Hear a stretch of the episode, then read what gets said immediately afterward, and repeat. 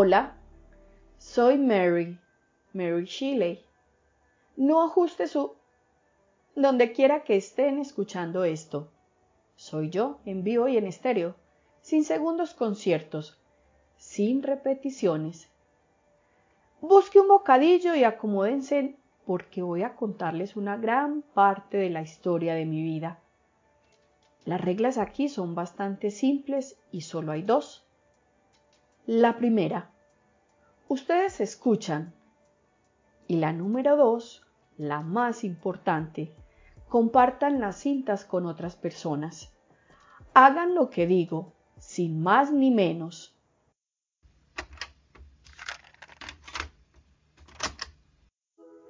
El tema de mi primera cinta es el año 1797, el origen fue el año de mi nacimiento. Soy británica. Mi padre fue un conocido filósofo y político. Y mi madre, mi madre, fue filósofa y feminista. Ella muere después de darme a luz y por ello fui criada por mi padre.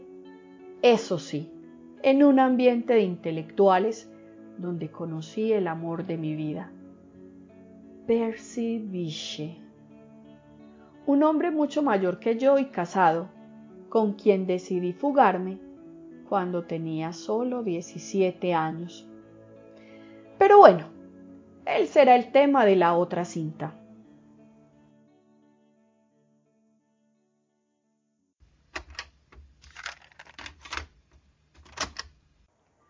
Hola de nuevo. Gracias por continuar. Bueno, poeta Percy Bysshe Shelley es tu turno. Te conocí por la relación que tenías con mi padre. Eras uno de sus seguidores. Fue en 1814, cuando perdidamente enamorada de ti, no le vi problema en fugarme contigo. No me importó que fueras un hombre casado. Viajamos por Francia, Suiza e Italia, a donde llegó tu esposa embarazada. Ni los malos ratos que pasamos por esos días ni el destierro, ni las deudas lograron separarnos.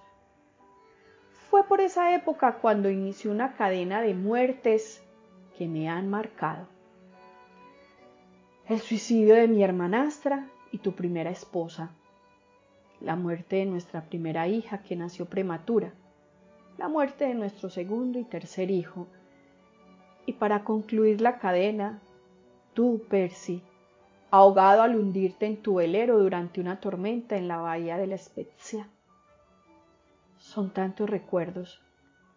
Los más importantes, nuestros viajes juntos, como el que hicimos a Ginebra, Suiza, en compañía de George Gordon Byron, John William Polidori y Claire Caymont. Este viaje es mi siguiente razón.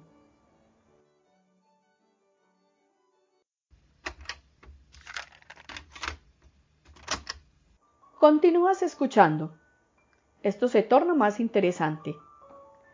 En el viaje a Ginebra hicimos una apuesta. Cada uno debía escribir un cuento. Cada noche se leería uno de los cuentos escritos y al final ganaría el mejor. La primera noche yo no tenía ni idea de lo que iba a contar. Escuché el cuento leído por uno de mis compañeros de viaje y durante la conversación confesé que no había escrito ni una sola línea. Así pasaron varias noches, hasta que en una de ellas me desperté sobresaltada. Tenía una idea, una especie de pesadilla que necesitaba escribir y que se convertiría en el cuento que me dejó ganar la apuesta. Gané la apuesta, pero que posteriormente se convirtió en mi novela más conocida. Mm, ¿Estás pensando en cuál? Precisamente, Frankenstein o el moderno Prometeo. Esa novela, mi próxima razón.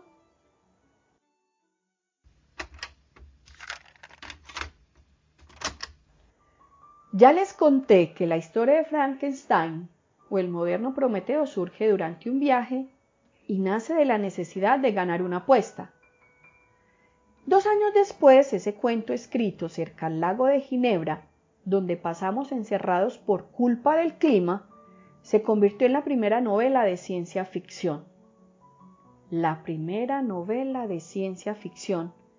Hace 200 años era muy difícil que una novela fuera escrita por una mujer. Era casi imposible que una joven tuviera ideas como las que se presentan en el libro.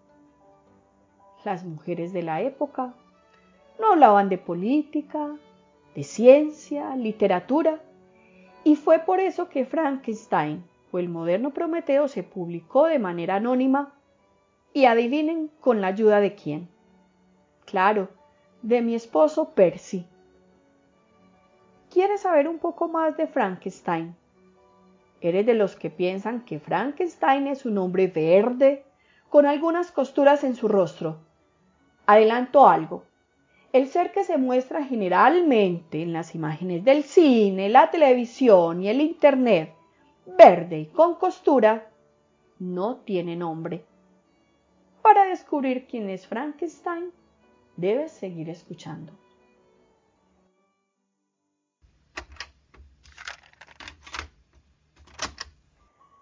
El libro de Frankenstein o el moderno Prometeo inicia con unas cartas. Quien escribe las cartas es Robert Walton, dirigidas a su hermana la señora Seville, para enterarla de cómo va la aventura de construir una nueva empresa. Robert viaja en un barco acompañado de una excelente tripulación y un día descubren a un hombre medio muerto tendido en la nieve. Lo acogen, alimentan y después de varios días, éste se despierta entre el navegante y Víctor Frankenstein, el hombre que salvaron, se teje una relación de mucha confianza. Es por eso que Víctor decide contarle su historia. El navegante se compromete a escribir la historia que Víctor le ha ido contando y cada noche se encierra a tejer las palabras escuchadas de la manera más fiel posible. Víctor Frankenstein inicia narrando cómo fue su infancia. Nace en una familia acomodada y su madre muere cuando él era muy pequeño. Durante este relato habla con mucho cariño de su padre, sus hermanos y su prima Elizabeth. La armonía de la familia se rompe cuando Víctor se va a estudiar y logra darle vida a un ser monstruoso que se convierte en su tormento. Un suceso doloroso lo hace regresar a casa y lo enfrenta a la búsqueda de su creación. ¿Quieres saber si Víctor logra encontrarlo? Sigue escuchando.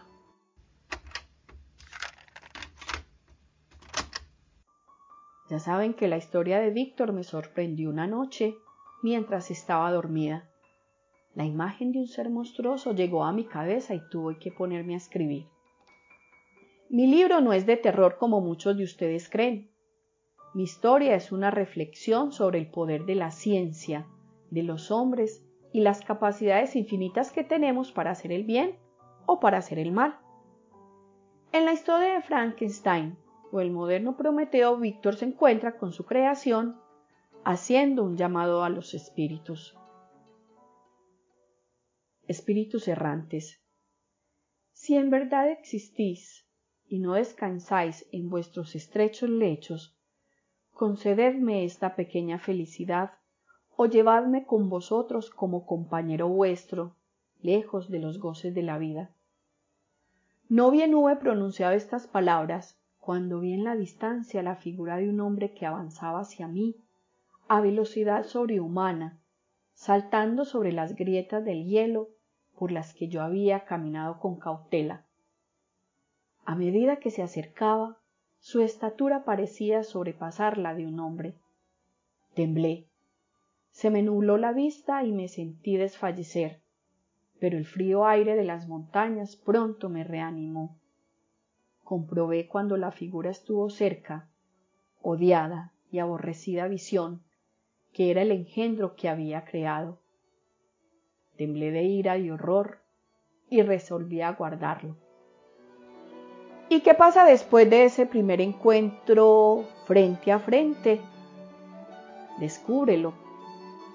Debes seguir escuchando.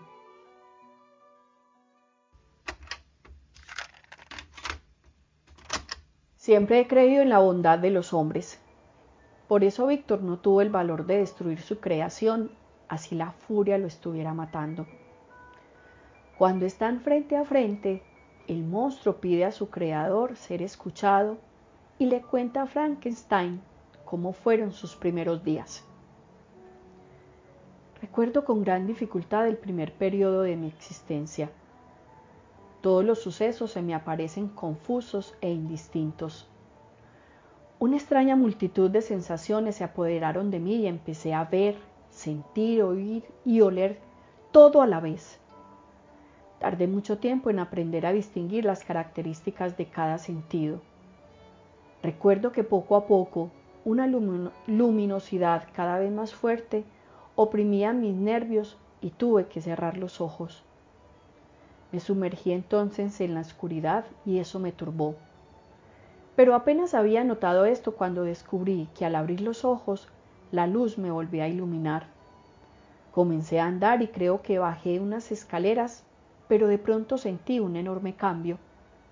Hasta el momento me habían rodeado cuerpos opacos y oscuros, insensibles a mi tacto o mi vista.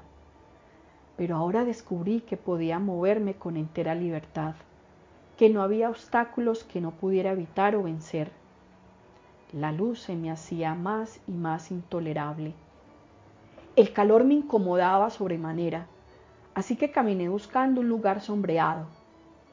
Llegué hasta el bosque de Ingolstadt, donde me tumbé a descansar cerca de un riachuelo, hasta que el hambre y la sed me atormentaron y desperté del sopor en que había caído. Comí algunas bayas que encontré en los árboles o esparcidas por el suelo. Calmé mi sed en el riachuelo y me volví a dormir. Era de noche cuando me desperté. Sentía frío y un miedo instintivo al hallarme tan solo.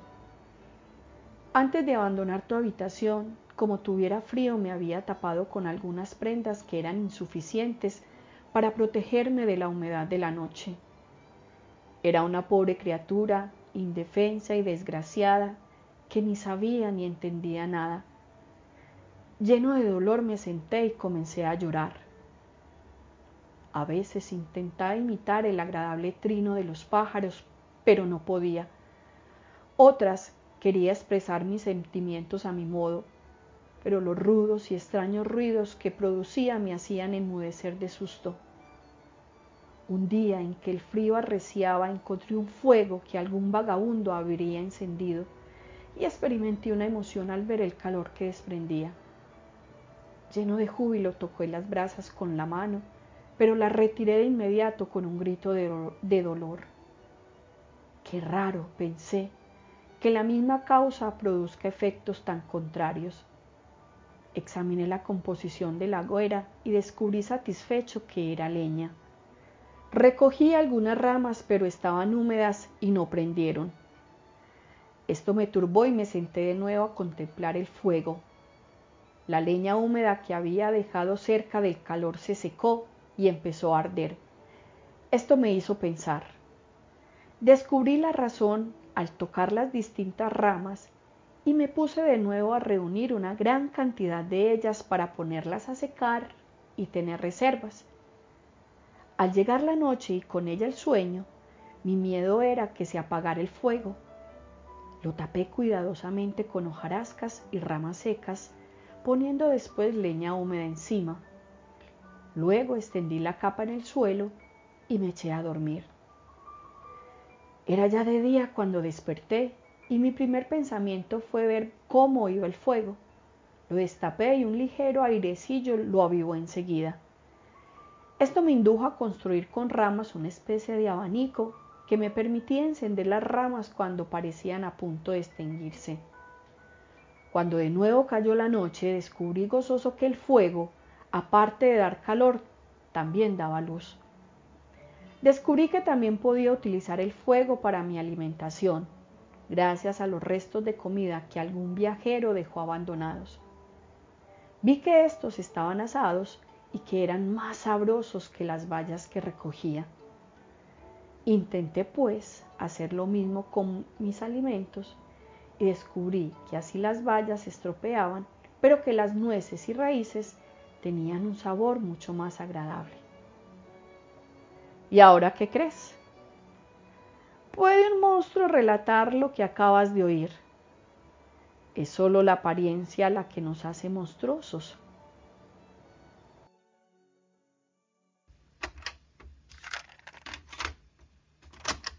La historia estaba tan clara en mi cabeza. El monstruo tenía que continuar con su recorrido, tenía que ser visto por personas y tenía que sufrir las consecuencias de su tenebrosa apariencia. Así sucedió su primer encuentro con las personas. Llegué a una aldea. Qué hermosa me pareció. Las cabañas, las casitas más limpias y las haciendas atrajeron por turno mi atención. Las verduras en los huertos y la leche y queso colocadas en las ventanas me abrieron el apetito. Entré en una de las mejores casas, pero apenas se había puesto el pie en el umbral cuando unos niños empezaron a chillar y una mujer se desmayó. Todo el pueblo se alborotó, unos huyeron, otros me atacaron hasta que magullado por las piedras y otros objetos arrojadizos escapé al campo. Refugié temerosamente en un cobertizo de techo bajo, vacío, que contrastaba poderosamente con los palacios que había visto en el pueblo. Este cobertizo, sin embargo, estaba adosado a una casa de aspecto bonito y aseado, pero tras mi reciente y desafortunada experiencia, no me atreví a entrar en ella. Mi refugio era de madera, pero de techo tan bajo que apenas podía permanecer sentado sin tener que agachar la cabeza. No había madera en el suelo, que era de tierra pero estaba seco, y aunque el viento se filtraba por numerosas rendijas, encontré que era un asilo agradable para protegerme de la nieve y de la lluvia.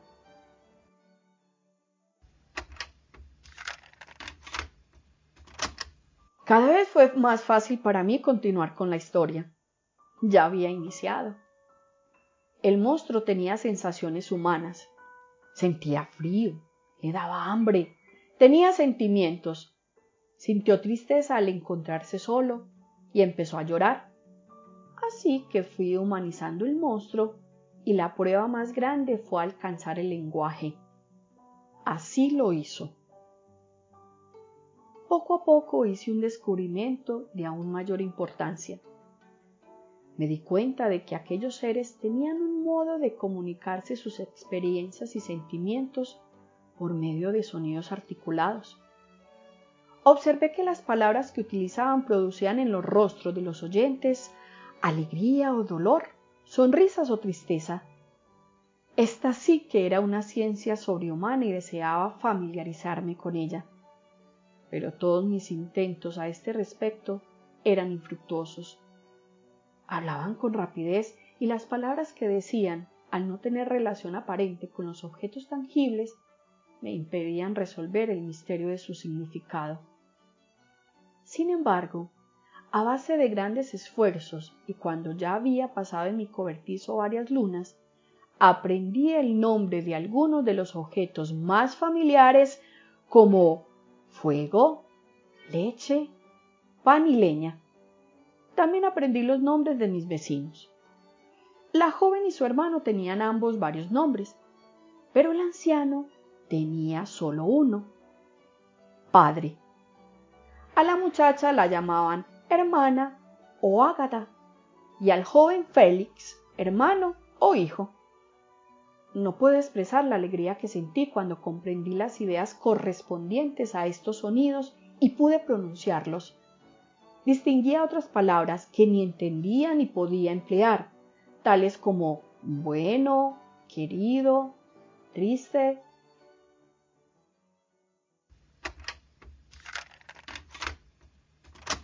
Después del encuentro entre el engendro y los aldeanos existía un encuentro que no podía aplazar más. El monstruo tenía que encontrarse consigo mismo para poder entender por qué la reacción de los hombres al verlo. Después de, de deambular en la oscuridad, el monstruo encuentra un refugio que lo llena de seguridad, el cual tenía una ventanita que le permitía observar la cotidianidad de una familia, sus vecinos. El día que se encontró con su reflejo pensó, admiraba las perfectas proporciones de mis vecinos, su gracia, hermosura y delicada tex. Cómo me horrorizó al verme reflejado en el estanque transparente. En un principio salté hacia atrás aterrado, incapaz de creer que era mi propia imagen la que aquel espejo me devolvía. Cuando logré convencerme de que realmente era el monstruo que soy, me embargó la más profunda amargura y mortificación.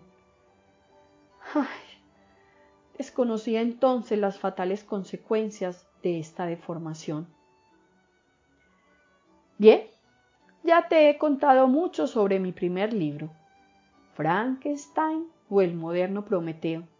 Ahora te corresponde buscar la historia completa en una de las bibliotecas públicas de la ciudad. Allí lo puedes leer tranquilamente en una de sus salas o incluso prestarlo y llevarlo para tu casa.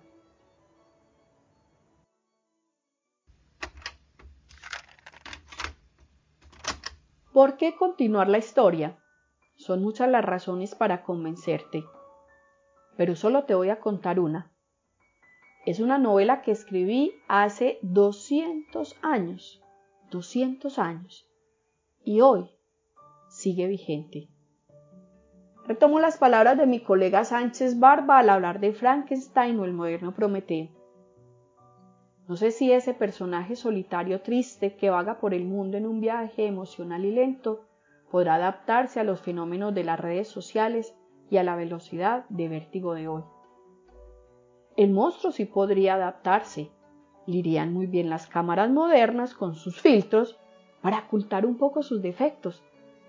También estoy segura que no te arrepentirás de volverte a la lentitud del siglo XX al romanticismo de las cartas, los largos trayectos, lo recatado del lenguaje, la sutileza de las acciones, pero sobre todo, no te resistirías al encuentro de los clásicos.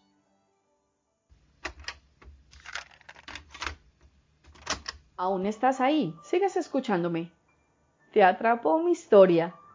Pues entonces no dudes en seguir buscando las múltiples adaptaciones y los libros que se han inspirado en Frankenstein. Te voy a recomendar especialmente.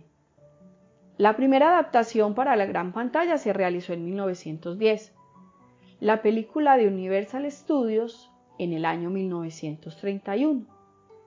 En 1957, La maldición de Frankenstein es una cinta de James Whale en la cual el siniestro Dr. Preterius Ernest Tessiger propone al Dr. Frankenstein Clawell la creación de una compañera para el monstruo. Entre el año 1964 y 1966 se publicaron 70 capítulos de la familia Monster, de Monster en su versión original.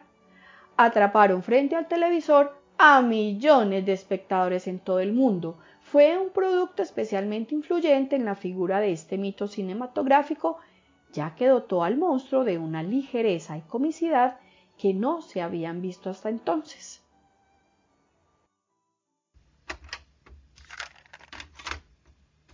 Y para terminar, te confieso que soy algo más que Frankenstein. Para que me descubras, te invito a leer otras de mis obras, muchas obras, en 1817, Historia de una excursión en seis semanas. Es un libro de viajes que escribí en compañía de mi esposo. Narra los viajes a través de toda Europa. La novia de la Italia moderna fue publicada en 1824 y se publica de manera anónima en la revista London Magazine. En 1826, El último hombre en la Tierra es una novela apocalíptica que cuenta la historia de un mundo devastado por una plaga. Muchos críticos lo calificaron de repugnante, pero vuelve a ser publicada a finales del siglo XX. En 1830, La suerte de Perkin Walker, historia romántica, narra la vida del farsante Perkin, aspirante al trono durante el reinado del Enrique VII de Inglaterra. Transformación. Es un cuento escrito en 1830 que trata sobre el orgullo y la autocompasión. Guido, uno de sus protagonistas, está enamorado de Julieta se conocían desde que eran jóvenes y se prometieron su amor en la capilla cuando eran muy pequeños. Sus padres firmaron un contrato de matrimonio, pero al morir el padre de él, no se cumple. Guido es desterrado. Prosperina, por su parte, es un drama mitológico en dos actos. Lo escribo en 1820, pero se publica por primera vez en 1832. Es un drama mitológico escrito en verso y consta de dos actos. Lo escribí en compañía de mi esposo Percy, quien aportó dos poemas líricos. En 1833, un cuento corto titulado El mortal inmortal. Este narra la historia de un hombre llamado Wincy que, que bebe un elixir que lo hace inmortal. Lo que parece ser un regalo acaba convirtiéndose en una tortura psicológica porque todo lo que ama acaba muriendo a su alrededor. Lodor o la hermosa viuda.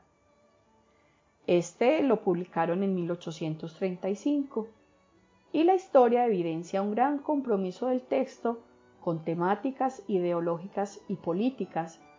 Se centra en la vida de la esposa y la hija del personaje que le da título a la obra, Lord Lidor. Los personajes femeninos son aquí los grandes protagonistas. En 1837, la novela Forner es donde hablo de la heroína que sale triunfante. Habla de los valores femeninos que triunfan sobre los masculinos, la violencia y la destrucción. En 1844, Caminatas en, Alemania e Italia en 1840, 1842 y 1843, fue publicada en 1844. Este libro es maravilloso. Habla de los viajes. Fue mi última obra. Los viajes por Europa, de Shelley junto a su hijo, de su esposo Percy y varios de sus amigos de la universidad. Matilda, en 1859. Es mi segunda obra más conocida. La escribí un año después de Frankenstein, pero no fue publicada por tocar temas como el incesto y el suicidio.